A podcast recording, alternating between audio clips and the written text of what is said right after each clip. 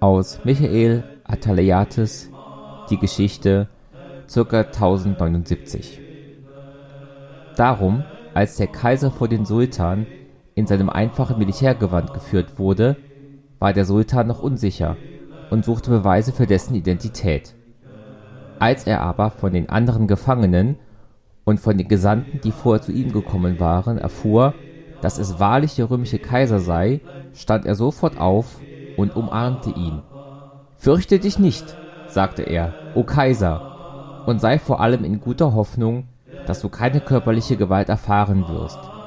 Vielmehr wirst du auf eine Art und Weise behandelt werden, die deiner hohen Stellung würdig ist, denn ein Mann wäre verrückt, wenn er sich in einer solchen plötzlichen Veränderung seiner Lage nicht fürchten würde. Der Sultan befahl, dass der Kaiser sein eigenes Zelt zugewiesen bekomme und angemessene Diener erhielt. Er lud ihn ein, mit ihm zu essen, und sie teilten einen Tisch. Der Kaiser saß nicht an der Seite, sondern im gleichen Rang wie der Sultan, und sie teilten die gleichen Ehren.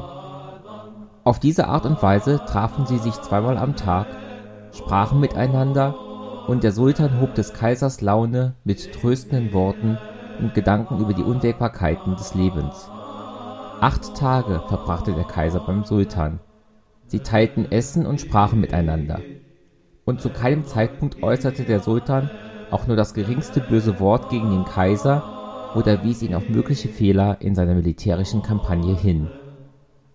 So zeigte sich Gottes Wille als gerecht und unfehlbar, denn so kamen nicht nur die anderen, sondern auch der Kaiser zur Einsicht, dass der Sultan den Sieg verdient hatte.